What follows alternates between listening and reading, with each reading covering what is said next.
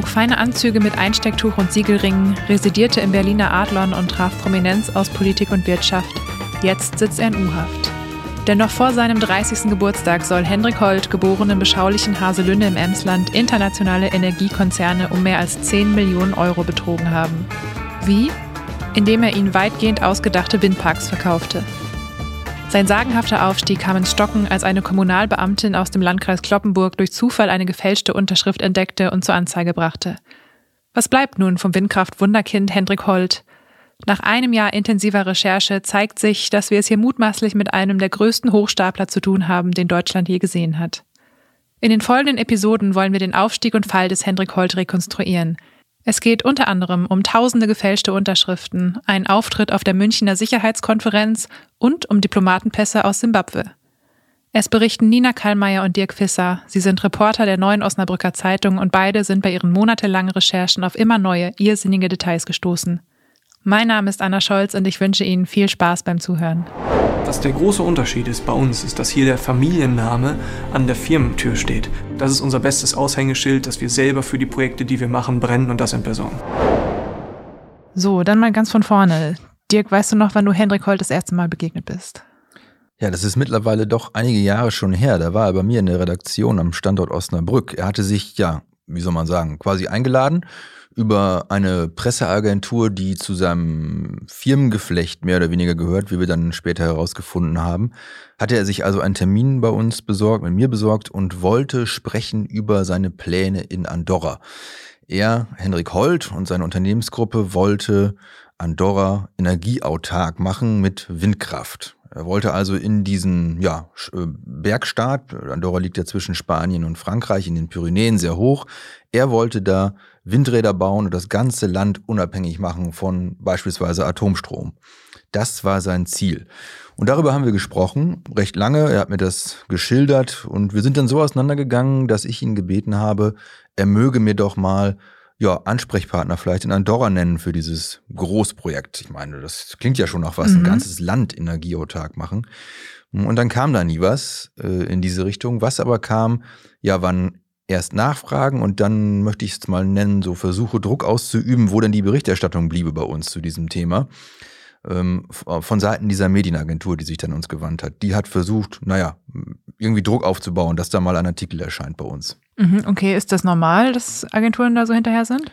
Nee, also es ist ja eigentlich äh, der Gegenteil, das Gegenteil ist ja eigentlich der Fall. Diese Agenturen wollen ja irgendwas von uns, dass die Eben, da ja unfreundlich werden ist eher nicht der Fall. Zumal auch äh, es so weit ging, dass auch äh, meine Vorgesetzten ins Spiel gebracht worden äh, okay. sind seitens dieser Agentur, bei denen man sich doch beschweren würde, wenn das jetzt nicht so mal geschehe, wie man das gerne hätte.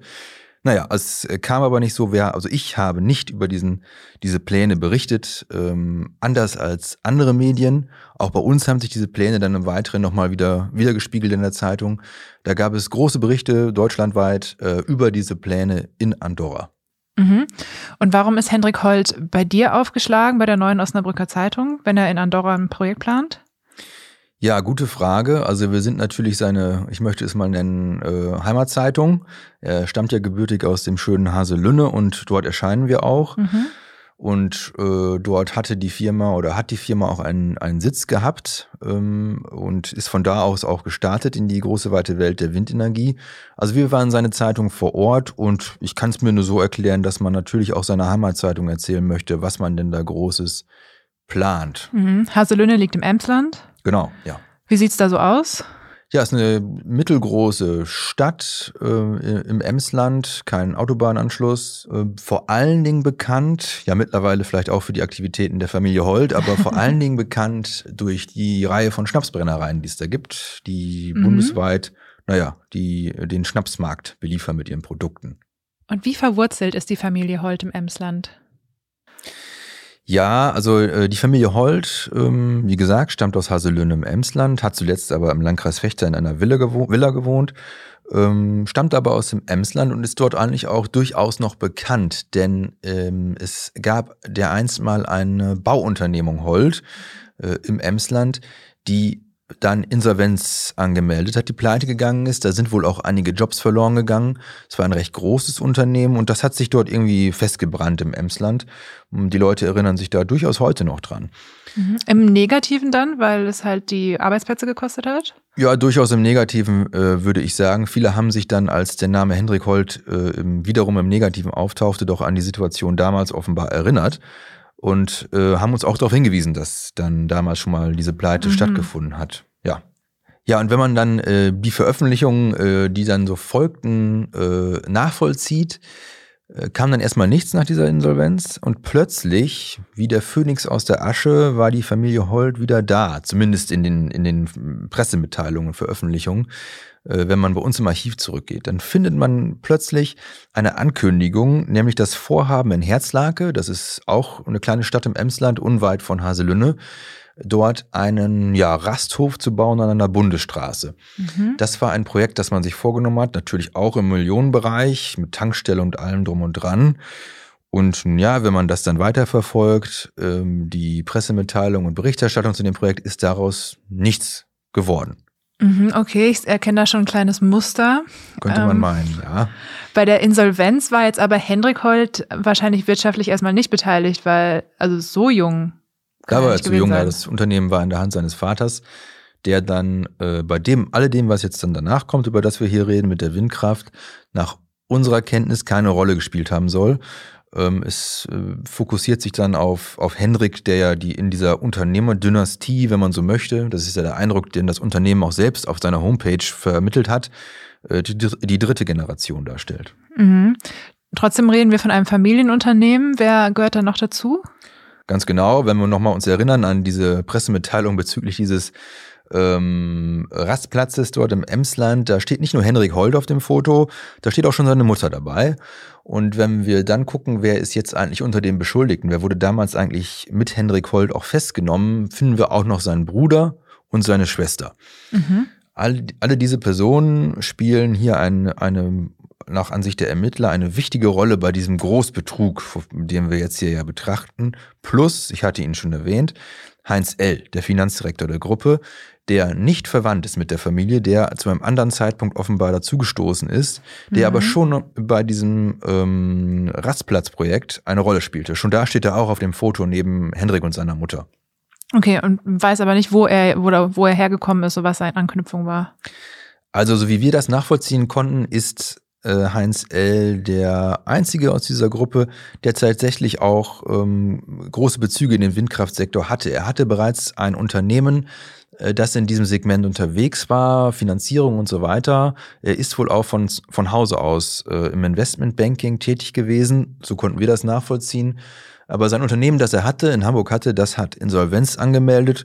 Auch von ihm verliert sich dann im Digitalen so ein bisschen die Spur, bis er dann eben in Herzlake auftaucht und dort einen Rastplatz bauen möchte, gemeinsam mit der Familie Holt und einem weiteren Investor. Mhm. Der Rastplatz wurde ja bis heute nicht gebaut, aber dafür taucht der Name Holt auf einmal in der Windenergiebranche auf. Wann sind die Holz da eingestiegen? Tja, also ähm, das ist schwierig nachzuvollziehen. Man kann ja dann nur rückwärts gehen in dem, was wir so publiziert haben, was das Unternehmen auch selbst an Pressemitteilungen verschickt hat.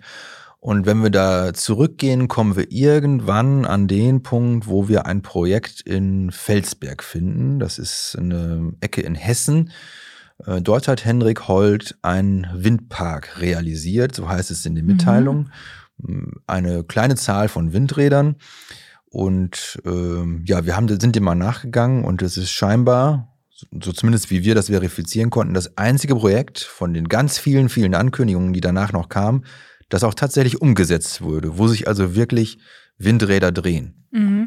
Daher kommt auch der O-Ton, den wir am Anfang gehört haben. Ja, ganz genau. Das Unternehmen hat da mit großem Aufwand, mit Drohnenvideos und ähnlichem ein Werbevideo erstellen lassen. Und in diesem Werbevideo, wenn man das weiterhört, dann kommt auch irgendwann nochmal der Punkt, wo äh, Heinz L., der Geschäftspartner von, von Hendrik, der Finanzdirektor der Gruppe, erwähnt, dass man auch schon ähm, das nächste große Projekt am Haken habe in einer Nachbarkommune. Die haben wir natürlich mal angerufen, den Bürgermeister dort. Und naja, ähm, dort dreht sich bis heute kein einziges Windrad, mhm. wie auch sonst überall, wo Projekte angekündigt wurden. Ja, okay. Ich hatte mich bei dem Video schon gefragt, als ich das gesehen habe, ob das auch gefaked ist, dass er sich in irgendeinen Windpark gestellt hat. Aber nee, es ist tatsächlich etwas entstanden. Es ist tatsächlich ein Windpark, an dessen Planung und Umsetzung nach unseren Informationen vor allen Dingen gegen Ende hin die Holt-Gruppe beteiligt war. Mhm. Ähm, noch mal einen kleinen Schritt zurück. Was noch spannend ist, ist, dass Hendrik Holt jetzt ziemlich jung ist. Ja, das ist wohl so. Wenn man das sich mal vergegenwärtigt, wie alt er äh, beispielsweise zu diesem Zeitpunkt war, Mitte 20 und mit was für Projekten er da schon. Als er da in diesem Video auftaucht. Genau, in diesem Video. Mhm. Und was für Projekten er da schon jonglierte im Multimillionenbereich. Und das setzte sich ja fort äh, in, in Sphären, die man jetzt nicht unbedingt mit einem Mitte-20-Jährigen verbindet. Und zum Zeitpunkt seiner Festnahme war er immer noch unter 30, muss man sich ja vor Augen halten. Und im Internet hieß es über seine Unternehmensgruppe, die jonglierte mit Milliardenbeträgen letztlich. Ne? Unglaublich eigentlich. Aber in diesen Sphären bewegte er sich allem Anschein nach, ganz selbstverständlich. Und man hat es ihm ja auch abgenommen. Ja, Konntet ihr so ein bisschen konstruieren, wie sein Lebenslauf bis dahin aussah, bis er da das erste Windrad gebaut hat? es gab ja einen Wikipedia-Eintrag über ihn, der, wie wir nachverfolgen konnten, offenbar von dieser Medienagentur verfasst wurde. Über Gab es den schon, als er bei dir aufschlug mit dem Andorra-Projekt? Das weiß ich ehrlich gesagt gar nicht so ganz genau. Okay, da hast du ähm, nicht irgendwie vorher mal recherchiert. Ich hatte vorher nicht die Wikipedia befragt, wer kommt da jetzt eigentlich. ich hatte das mal auf mich zukommen lassen, möchte ich mal sagen. Ähm, jedenfalls gab es einen Wikipedia-Eintrag, in dem zu lesen war, dass Henrik Holt äh, studiert hat in Osnabrück, in Münster und in Andorra. Aha. Seinem Heimatland dann später. Ähm, es soll wohl in den Bereich Jura gehen, was er studiert hat, aber auch Wirtschaftswissenschaften. Und ähm, er gab ja auch selbst an und hat auch so unterschrieben, dass er einen Doktortitel trägt. Mhm. Wenn wir recht informiert sind, ähm, hat Hendrik Holt weder ein Studium abgeschlossen, noch hat er, folgerichtig natürlich, promoviert. In diesem Punkt ist er mittlerweile übrigens auch rechtskräftig verurteilt. Da es gab ja ein weiteres Verfahren neben diesem ganzen Windkraft ähm, Ermittlungen äh, hat die Staatsanwaltschaft ihn ja auch angeklagt wegen eines, wegen Führen eines äh, des Doktortitels, den er nie irgendwie in irgendeiner Art und Weise erworben hat. Das ist in Deutschland strafbar. Mhm. Ähm, hat Henrik Holt aber nicht davon abgehalten, offenbar diesen Doktortitel, erfundenen Doktortitel zu führen. Da ist er verurteilt worden vom Amtsgericht Osnabrück, nein, pardon, vom Amtsgericht Meppen, ähm, also die Kreisstadt ähm, im Emsland. Ähm, da ist er verurteilt worden äh, zu einer Bewährungsstrafe. Mhm.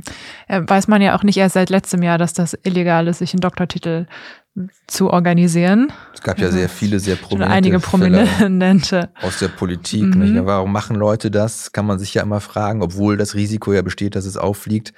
Naja, also es schmückt einen natürlich schon, wenn man so einen Doktortitel trägt, gerade wenn man in solchen Kreisen, sag ich mal, unterwegs ist, wie Hendrik Holtes war. Ja, und man mit Mitte 20 da mit Doktortitel aufschlägt. Ja, auch das noch. Also er hat natürlich dann, das muss man sich vor Augen halten, er hat dann natürlich nicht nur im Milliardenbereich Energieprojekte realisiert, er hatte auch noch die Zeit, einen Doktortitel, ähm, naja, zu erwerben, ähm, wenn man das so nennen möchte.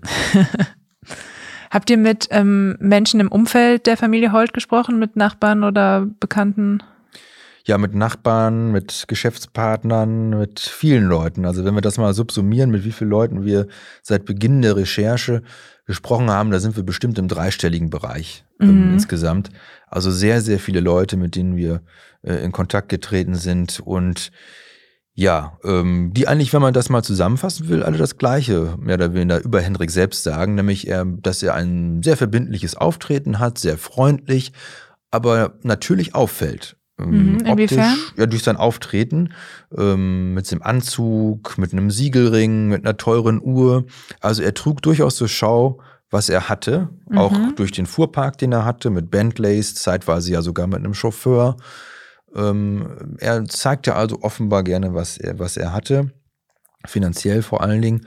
Das ist mir auch nicht entgangen, als er bei mir war. Damals saß er mir ja auch gegenüber, mhm. äh, sehr fein gekleidet.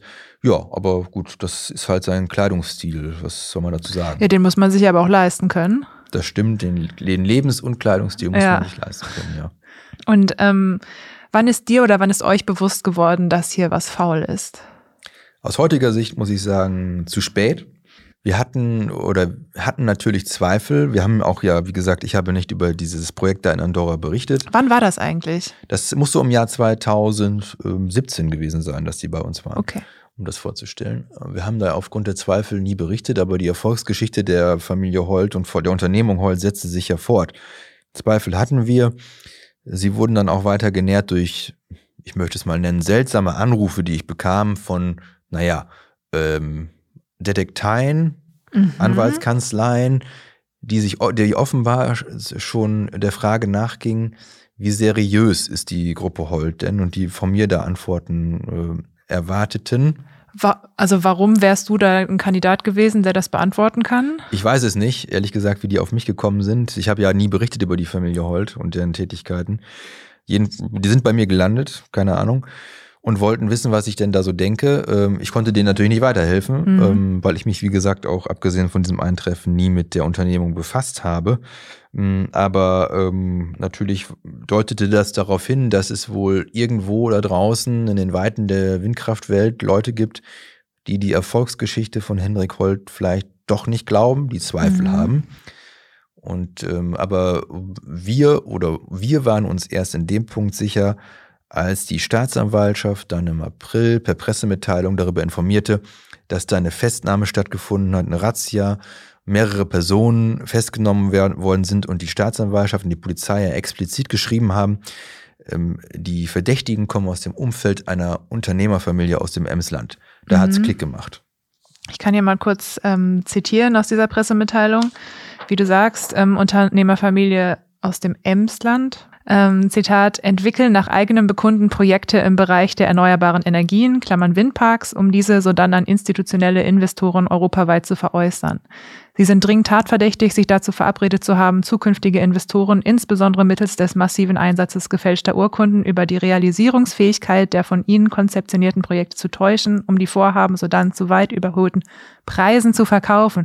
Das kann man schon kaum in einem Satz sagen, was da alles los ist. Da muss man erstmal Luft. Holen. Aber ähm, eigentlich heißt es ja nur, sie haben erfundene Windparks versucht zu veräußern. Ja, ich glaube, so kann man das tatsächlich äh, runterbrechen, wobei dann die Frage ist, und das ist, beschäftigt sicherlich auch die Ermittler, die Frage ist, äh, wie, inwieweit war vielleicht doch was dran an diesen Windparkprojekten, ähm, die die Holster veräußern wollten. Wir haben ja über das Projekt Felsberg gesprochen, da, mhm. da gab es eben Windräder, da ist tatsächlich was gebaut worden. Aber wenn wir richtig liegen, wenn wir korrekt recherchiert haben, ist das tatsächlich das Einzige, was jemals umgesetzt wurde. Das war der erste Teil der großen Windmacher-Saga. In der nächsten Folge schauen wir mal genauer auf das Geschäftsmodell der Hold Holding und lernen, warum auch ohne die Holz in der Windenergiebranche oft gezockt wird. Außerdem blicken wir auf den Fall Scharpen. Scharpen ist ein Ort im Emsland, der uns als Musterfall für die mutmaßliche Betrugsmasche des Hendrik Holt dienen soll. Wir freuen uns, wenn Sie diesen Podcast weiterempfehlen und sind außerdem gespannt auf Ihr Feedback, Lob und Kritik. Sie erreichen unser Team unter der E-Mail-Adresse audio.noz-digital.de. Machen Sie es gut und bis zum nächsten Mal.